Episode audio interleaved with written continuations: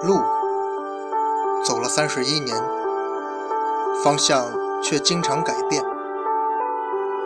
头发不再全是黑色，内心却仍是匆匆那年。酒啊，四十八度，不过每句醉话都是肺腑之言，迷雾真真假假，全任凭后人笑谈。历史上下千年，今日也不过是明日的昨天。二零一六，生活虽然依旧苟且，但是你别忘了，生命呢还有诗和远方。让咱们一起聊聊历史的迷雾吧。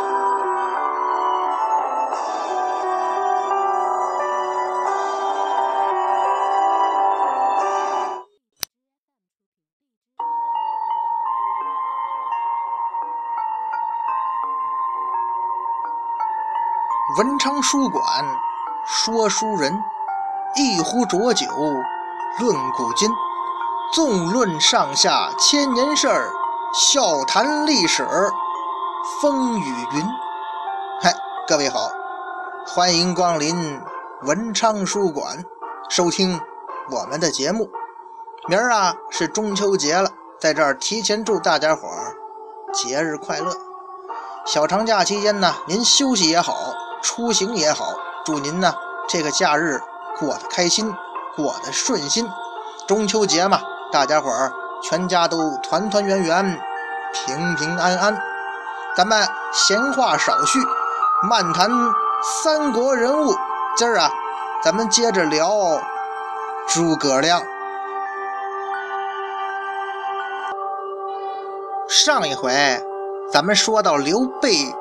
他要进西川了，刘备进川带上的却是他的新军师庞统，所以上回节目结束的时候啊，给大家伙留个扣。咱说这刘备取西川本身就是诸葛亮最初隆中对的时候所制定的策略，而且呢，诸葛亮这个时候已经在刘备阵营中工作了好长一段时间了。而且又是军师中郎将，那为什么刘备进川带上的却是刚来的庞统这个新人，而不是诸葛亮这个老友呢？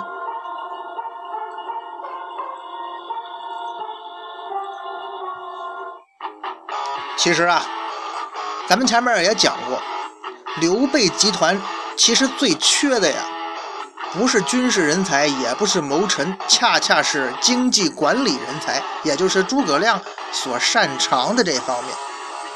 所以啊，不带诸葛亮，毫无疑问，首先诸葛亮做这个内政工作出色呀，无暇分身。而且刘备他也知道后方的后勤是非常重要的，决定着你能不能在前线有什么作为。除了诸葛亮。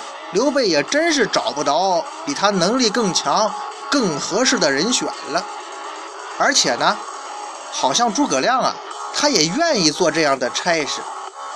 反正历史记载上没有看到诸葛亮对这个安排有什么怨言。对于庞统被重用，哎，那还不是人诸葛亮推荐的吗？所以呀，诸葛亮他没有在这个时候向刘备建议伐蜀。可能啊，他忙于政务，而且呢，他在江南三郡离刘备比较远，或者说诸葛亮觉得这个时候进川呢时机还不太成熟。后来我们也知道啊，刘璋让刘备入川是让这个以让刘备去抵抗张鲁的名义的，也就是说呀，这个时候刘璋在益州的统治，你要刘备集团硬拿，他还真不一定能拿下来。所以啊。诸葛亮这个时候就没有参与这个入川的策划和行动，庞统就不一样了。庞统这个时候天天在刘备身边当参谋呢。庞统咱们前面也讲了，从开始跟周瑜搭伙的时候，他就琢磨着西晋的事儿，这就是他的那个政治纲领和政治目标吧。所以这个计划如果是庞统提出来的，那一点都不奇怪。假设这个计划是庞统提出来的，那让庞统跟随刘备去执行，是再合适不过了。另外呀，咱们前面讲诸葛亮自在这个刘备集团内部出使了东吴，回来就管内政了。他好像啊，还真没有向刘备展现自己在军事方面有什么才能。而且诸葛亮他也没有表现出自己在军事方面有什么强烈的欲望，哎，至少啊，史书记载是这样的。咱们说的是史书记载上的诸葛亮，所以刘备入川带上那位求战欲望更强烈的庞统，那更合适了。之后的事儿大家就比较熟悉了。刘备入川跟刘璋磨磨唧唧转了一大圈，最后啊翻脸了。刘备军势如破竹，连下益州数城，可是终于在成都郊外的洛城碰上硬骨头了。庞统也在洛城之战中中了刘氏，哎，就是这个刘建呐，属于就跟咱们说刘弹一样，不知道被哪飞来一支箭，把庞军师给射死了。可以说呀，凤雏啊，还没等绽放就枯萎了。现在想来啊，庞统这一生也挺让人觉得遗憾的。而《三国演义》的说法呢，那就比较传奇了。呃，《三国演义》怎么讲啊？说这个卧龙凤雏啊，诸葛亮和庞统俩人互相都算过命。庞统呢，将来要死在一个叫落凤坡的地方。结果刘备跟庞统相约取洛城的时候啊。出征之前，他让庞统坐自己的坐骑的卢马，因为的卢是宝马嘛，庞统走小路难走啊。刘皇叔在襄阳的时候，水镜先生司马徽就曾经告诉过他，说皇叔啊，您这马的卢啊，它防主，您这个就是说这个马呀，对它的主人不利，谁骑这马谁倒霉，所以您要是想害谁呀？就把马送给他，防别人吗？你自个儿就没事了吗？然后按照《三国演义》中写，刘备一个是不信，一个是觉得吧这事不仁义。后来果然在洛城之战就交给庞统了啊，庞军师啊，我这马好啊，你走小路难走，骑我的马。可是没想到庞统骑着的卢就到了落凤坡了，那就被射死了吗？刘备是好心。却害死了自己的良臣。征西川的大军呢？刘备走大路，庞统走小路。庞统呢，急于建功。哎，按照《三国演义》中写啊，他觉得诸葛亮是嫉妒他，想跟诸葛亮争功，他有点急于求成了，所以在落凤坡中了张任的埋伏，被乱箭射死。反正不管正史还是演义，庞统啊是被射死的。如此一来，刘备就进退维谷了，只好招诸葛亮入川。哎呀，《三国演义》里头，你张任再厉害，碰上卧龙诸葛亮，你就扑腾不起来了。结果很明显吧，中计被擒。反正诸葛先生到处吧，算无一策，那是攻无不克。刘备顺利拿下成都，刘璋投降了，诸葛亮也算是立下了蜀国建国第一功啊。整个这情节读下来吧，给人一种什么感觉呀？刘皇叔没有诸葛亮的情况下，那是举步维艰呐，对吧？带着庞统俩人瞎折腾，也没把益州拿下来。可人诸葛先生一出现，所有问题那是迎刃而解呀。所以小时候读《三国演义》啊，不免让人有一种感觉哈，反正我是这种感觉，这刘皇叔刘备脑子进水呀。有诸葛军师这宝贝你不用，结果把自己搞得这么狼狈，最后仅仅拿下个益州。您要是一直让诸葛亮领兵，那你称霸天下不就是时间问题吗？嗨，所以说嘛，小说小说，这一切呀，都是小说家的刻意营造。刘备呢，咱们前边讲了他那么多期，他肯定不是傻瓜呀。或许啊。刘备真的有看走眼的时候，他没有发现诸葛亮在军事方面有才能。但是啊，后来的历史事实啊将证明，刘备对诸葛亮军事方面是否忽视啊，其实对历史大的走势影响并不大。因为啊，咱们中国人传统的史观往往夸大了个人在历史当中的作用。有的时候嘛，就是这个司马徽说诸葛亮的话嘛：“卧龙虽得其主，不得其时啊。”一个人要想在历史大潮中留下自己印记、建功立业，除了你自身有能力之外，很多时候这个天时啊、运气啊等等各种因素吧。说实话，个人在历史大事面前真的蛮渺小的。或许呢，一个人有时候可以决定一场战争的胜败，可以在关键时刻改变历史的走向。但是啊，一个人真的是很难去改变历史大的走向。这是《三国演义》的说法。咱们再看《三国志》，《三国志》对这一段啊是这么记载的。先主自夹蒙还公张亮与张飞、赵云等率众速将分定郡县，与先主共为成都。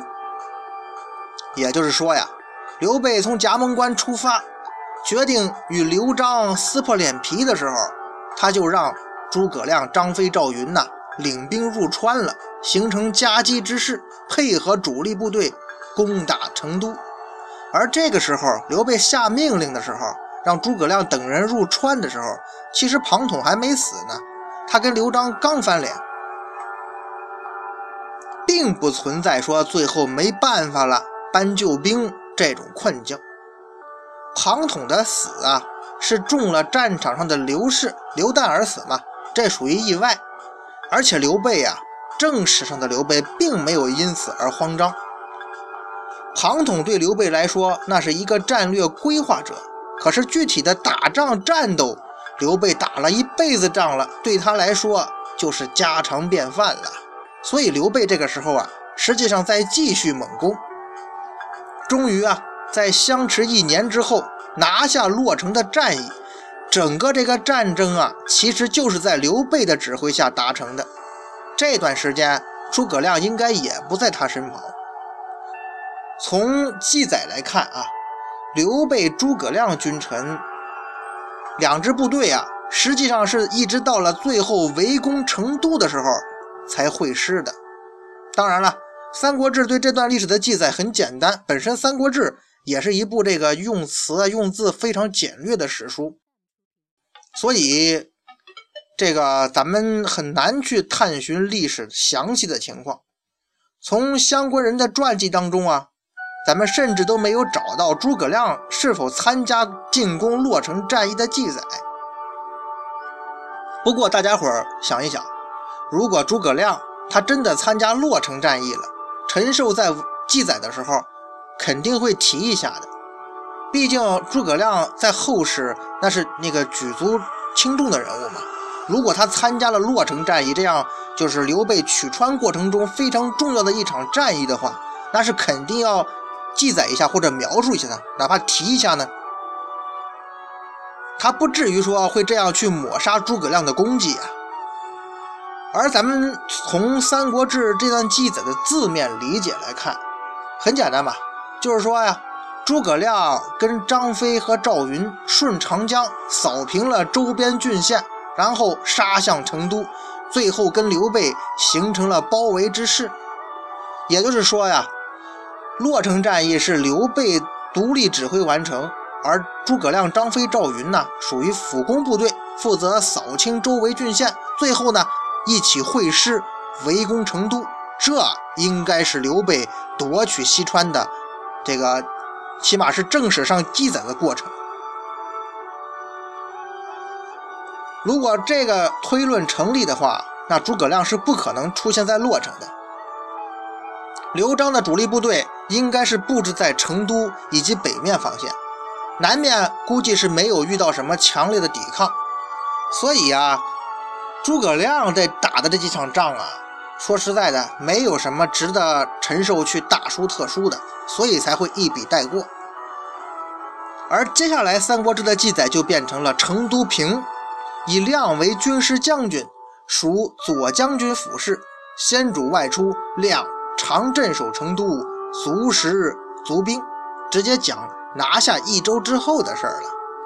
刘备拿下益州，诸葛亮也从军师中郎将做了升官了啊，成了军师将军。当然了，咱们前面说了，这个官职啊，其实是刘备自己的发明，实际意义啊并不大。有可能他这军师将军呢，干的还是原来军师中郎将的活儿。刘备以左将军的名义开府办公，所以诸葛亮的实际工作呀，就是他的内政大管家，主管刘备这方面政府的经济工作，为刘备的军队提供后勤保障。接下来呢，就是刘备和他的一生之敌。老对手曹操之间最大规模的一场正面战斗，也是他们之间的最后一战，就是咱们前面讲刘备提到过的汉中之战。所以呀，汉中之战讲刘备的时候呢，已经详细描述过过程了，咱就不重复了。之所以还要提汉中之战，是因为啊，哎，刘备这次啊这么重要的战斗，他还是没带上诸葛亮。所以《三国演义》中描述啊，也跟正史不一样。庞统死了之后，取代他位置的人呢是法正，法正成了汉中之战这次军事行动的参谋长。说起来，庞统和法正，他之前这俩人也没什么大的战争经验呢。呃，夸张一点讲，都算是大姑娘上轿头一回。由此可见呢，刘备这边。确实缺乏人才。当然，即使是这么缺人，刘备也没想到诸用诸葛亮，也可能是咱们前面讲的后勤这边，诸葛亮的作用更是没人取代。反正啊，总而言之，刘备这边人才太少，用人上面捉襟见肘，一个萝卜一个坑。好在呀，咱们前面讲了嘛。汉中之战，法正这个参谋长表现的还是不错的，最终是出兵定军山，化被动为主动，打乱曹军攻防节奏。老将黄忠镇斩曹军主帅夏侯渊，是威震西北呀。这种情况下，曹操就坐不住了，于是亲自带兵来会刘备。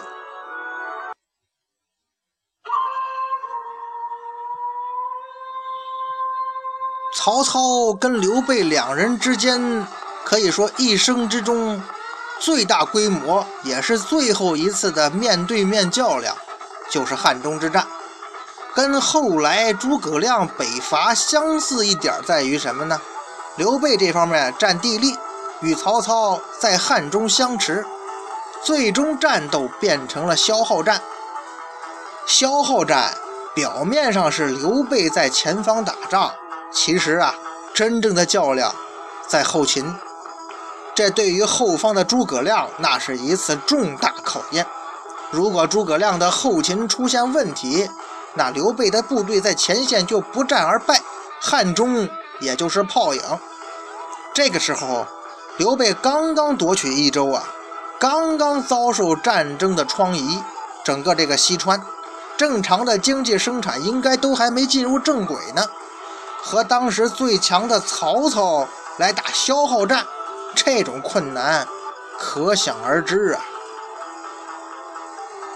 《三国志·杨洪传》记载呀，先主征汉中，急书发兵，军师将军诸葛亮以问洪。洪曰：“汉中则益州咽喉，存亡之机会；若无汉中，则无蜀矣。此家门之祸也。方今之事，男子当战。”女子当运，发兵何宜呀？